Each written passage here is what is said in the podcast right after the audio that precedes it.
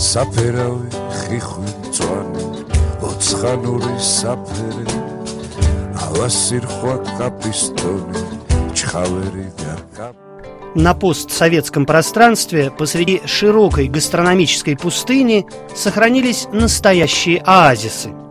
Грузия – главный из них. Гелия Певзнер проехала по грузинским дорогам от одного обильного стола к другому и встретилась с сыроварами, пчеловодами и виноделами. Она рассказывает о том, как на основе старых традиций растет новая грузинская кухня – Если у тебя нет сыра, значит ты уже умер, считают в Грузии. От советских времен в стране осталось всего четыре сорта сыра, но местные сыроделы восстанавливают рецепты, ищут закваски и производят традиционные молочные продукты. Я книгу готовила к печати, и мне попалась небольшая такая книжечка про наши грузинские сыры, рассказывает Анна Микадзе Чикваидзе. Я ее за ночь прочла, а утром говорю сыну, все, Теперь все брошу, буду сыром заниматься, восстанавливать сорта. А он мне говорит, мама, каким сыром? Ты что, где они, эти сорта? Нет у нас никаких сортов. Что сыров нет, Анне Микадзе Чикваидзе говорили все. Грузия – Колхида, страна золотого руна. В их стране, как передают, горные потоки приносят золото, утверждал древнегреческий географ Страбон. И даже в XIX веке считалось, что золотые частички есть в местном коровьем молоке. Вот только в постсоветской Грузии оставалось всего четыре сорта сыра – сулгуни, эмеретинский, овечий сыр гуда и сорт, который до сих пор здесь называют просто заводским, промышленным.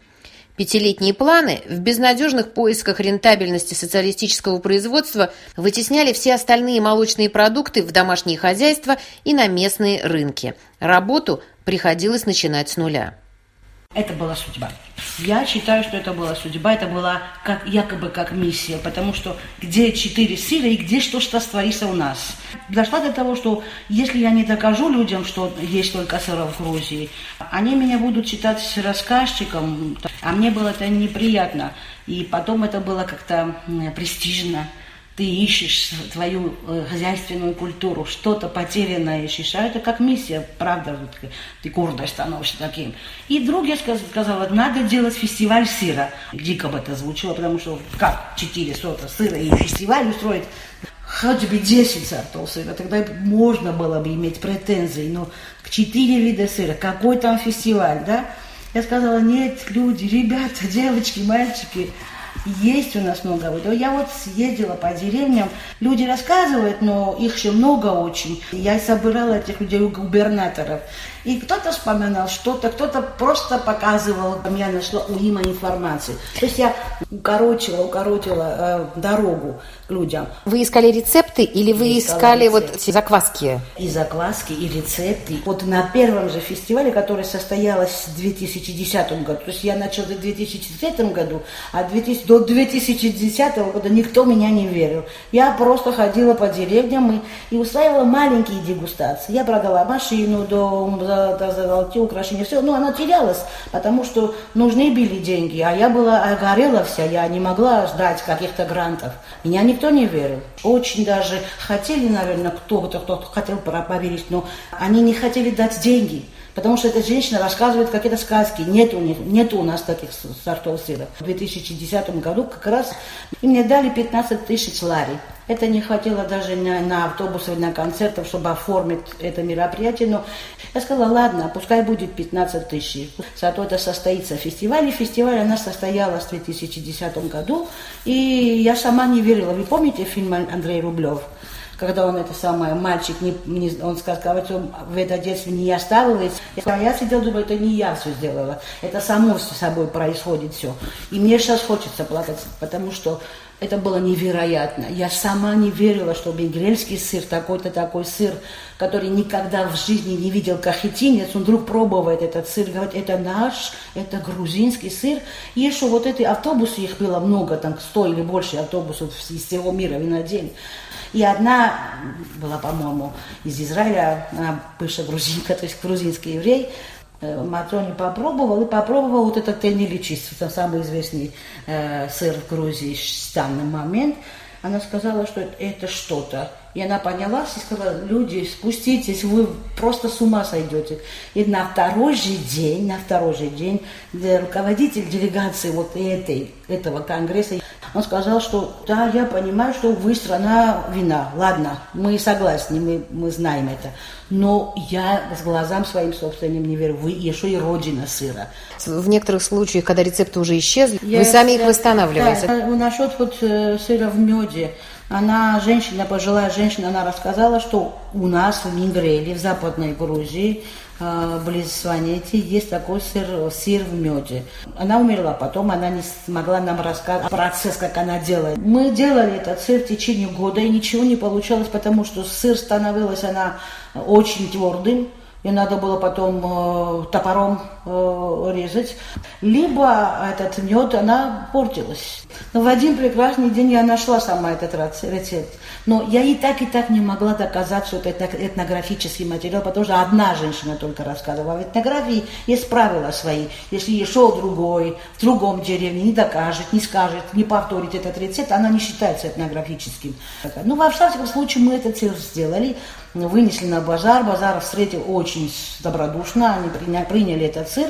Но э, после нескольких лет одна старая женщина позвонила, малая женщина точнее позвонила, сказала, что моя тетя хочет с вами встретиться и рассказать рецепт сыра вот в меде. И она рассказала в точно точно точно рассказала, как я делала, то есть как я дошла до настоящего рецепта. То есть мой рецепт, который я нашла в процессе делания этого сыра, она мне рассказала, и я была приятно удивлена и счастлива, естественно. Я стала сыроделом, я чувствую сыр, я просто разговариваю с сыром, и они меня подсказывают. А расскажите, какие вы делаете сыры? Разные, сейчас уже разные во всем мире, на земле этом, на сыр производится одинаково. Она начинается одинаково, молоко и закваска, все. А все остальное – это ухаживание за сыром и фантазия сыротела. Поэтому в мире существует столько сортов сыра. В вине делаем, в меде делаем, с разными специями делаем. И, естественно, с корочкой делаем. И делаем, добавляем там разные ферменты, которые дают вкус, направление сыра. И корочка, она твердая или мягкая, твердая. Ну, это все зависит от того, как мои рецепторы, как они делают. Мой сын тоже стал таким эм, фантазером сыра, и младший сын начал делать один занимался, был регбистом, другой вообще хотел стать актером. Но они сказали, мама, ты столько трудилась, ты столько бегала, ты все потеряла абсолютно, и голову потеряла в том числе, потому что я не женщина, я не покупаю никогда новое платье, я покупаю что-то для сыра или что-то для сельского хозяйства. Когда я вхожу в больших гипермаркетах, там если лежит лопатка, я беру лопатку, а не платье, потому что это меня больше привлекает. И они, я продала дом в Тбилиси, я попрошалась с мужем моим, потому что он не захотел жить в деревне, он э, бывший дипломат и просто городской человек э, с ногти до волос. Э, мама тоже у нее такая городская женщина, они все такие интеллигенты, они не захотели жить э, э, в деревне, а я без деревни сейчас уже не, не, представляю себе жить. Я живу и радуюсь этим, потому что Бог меня наградил, вот, подарил вот чутье, что я должна жить в деревне. Сейчас у Анны в селе Телетев, в Квема-Картле, уже полноценный агрокомплекс.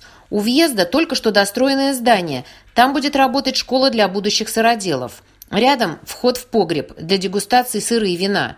Производственные помещения уже работают. Никаких заборов и оград. Виды открываются до дальних гор. Вот здесь это все пастбище нашей будущей фермы. Анна обводит рукой широкий круг. Она уже видит свою ферму. Ферма нужна прежде всего для того, чтобы самим следить за здоровьем коров и иметь возможность производить непастеризованный сыр. Сначала я боролась за то, чтобы все молоко пастеризовать. Обязательно. А потом буду бороться, наоборот, за то, чтобы не пастеризовать. В непастеризованном сыре еще больше ароматов. Но это все нормальный процесс, так во всем мире, говорит она. И переходит к тому, как все начиналось.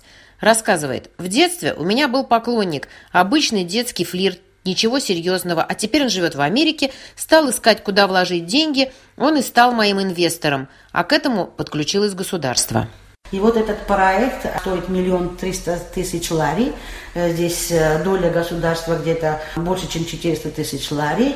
И, и мы это построили за в течение за два месяца. Вы сейчас находитесь в агрокомплексе. Эта школа сыроделия, она построена уже. Мы ищем сейчас кран, чтобы мы закончить этот проект. Мы строим э, ферму. Ферма будет и козы, и овечи, и у нас есть сыворотка, поэтому сывороткой мы будем выращивать свинью и э, редких э, птиц. А сейчас вы молоко покупаете у фермеров и пастеризуете, да? Да, обязательно. Обязательном порядке мы будем пастеризуем. Ну, вот это, это такая всемирная проблема. Э, молоко или надо пастеризовать, или настолько сильно ухаживать за животными, что там ничего лишнего не произошло. То есть здоровье э, животного, здоровье молока, самого цельного молока, она такая проблема всемирная. И мы, естественно, пастеризуем. Пока мы пастеризуем. Когда у нас появится собственная ферма, это после этого года, то есть через год. Обязательно вы приезжайте через год, вы здесь увидите новую ферму. Я теперь роман пишу, вдруг говорит Анна. Герой, конечно, имеет отношение к сыру. Это немецкий предприниматель. В XIX веке он приехал в Грузию в поисках лучшего в мире молока. Кто-то ему рассказал, что в нашем молоке есть частицы золота из золотых приисков. В Грузии же всегда мыли золото. Он стал здесь делать сыры, вывозить их в Германию и Россию. Похоронил здесь свою мать и жену. В одном селе есть их могилы. Значит, любил эту землю, если оставил здесь своих женщин. Это реальная история. Ну а остальное я придумала. Кроме продолжения истории влюбленного в Грузию немецкого аргонавта, Анна придумала новый проект – «Музей сыра». Собирает этнографические и археологические материалы, разыскивает в музеях предметы, имеющие отношение к сыроварению. Это проект, над которым я буду долго работать, потому что музей это не магазин, это не бизнес, это для души, это, это останется навсегда. Поэтому я собираю материалы, собираю всякие материалы, археологические, этнографические, соци... социальные, как она выглядела, то есть человек как должно быть выглядеть, когда он делал сыр, какой характер был у сыра, где-то где-то 8 тысяч лет тому назад. У меня есть куши, я смотрю на него, я, я вижу этого человека, как она стояла, как она то есть как он стоял, как женщина доила корову или мужчина доил корову. То есть эм, в этом эквипменте, то есть э, кувшине, она все описано, потому что э, ты чувствуешь вот поверхность э, кувшини и понимаешь, как она делалась. Поэтому вот с таким подходом, если построишь музей, ты там всю панораму увидишь. Гоча и Тамара Гагашвили – брат и сестра – тоже сыроделы. Их завод по производству сыров находится в Кахетии, неподалеку от Телави, в деревне Курджалаури. Это семейное дело. Кроме них самих здесь работают около 10 человек. Почти все делается вручную. Например, руками работницы растягивают сыр чечили в длинные нитки, из которых затем заплетают косички. Как и Анна, они готовят больше 20 сортов. Молодой и нарастающий рынок ищет разнообразие – в том числе тенили, внесенные в списки ЮНЕСКО и похожие на тонкие нитки, и твердые сушеные головки калти, сыр горных пастухов, похожий на пармезан, ну и, конечно, забытый и возрожденный сегодня дамбалхачо. Это наш семейный такой бизнес. Делаем сулгуни, копченые, косички делаем и делаем прессированные сыры. Сыр прессированный одного вида, делается все одинаково, но разнообразие 20-22 вида разными грузинскими специями. С розмарином, базиликом, э, барбарис, кориандр, мята, тарагон, тархуна, тарагон, кинза, фисташки, орехи, фундуки, какао. Ну, сулгунь такие в вине храним и в меде храним. Там балхачу даже делаем, калты делаем. Там хачу это производят в горах, тушети, хевсурети, вот так раньше, чтобы вот из творога делается она. Когда молоко было много, делали творог, потом добавляют соль много, делают такие шарики, сушится на солнышке, потом хранят в кувшинах таких. И зимой уже можно есть, плесенью накрывается это. Э, на терке потрут, э, немножко водички добавят, чтобы мягче было, и с топленым маслом. Прямо сковородки можно так кушать. Вкусно, очень нравится людям. Ну, А вы еще делаете сыр так, как вот его делали в кожаных мешках. Это что за сыр? Да, это тоже из, э, в горах делали, кожных овечьих кожах делали. Куда называется. Но сейчас уже и там тоже не делают так, делают в мешках таких телефонах. Когда много есть молоко, тоже делаем такой коровий сыр. Следующий этап грузинского сыроделия – установление зон происхождения и закрепленных названий – Анна Микадзе-Чиквоидзе уговаривает крестьян и фермеров давать своим сырам, которые все по-прежнему называют домашними, имена их деревень. Тогда можно будет постепенно ограничивать производство определенных сыров местным же молоком, не пастеризованным, кстати, как она и мечтает, и закреплять название.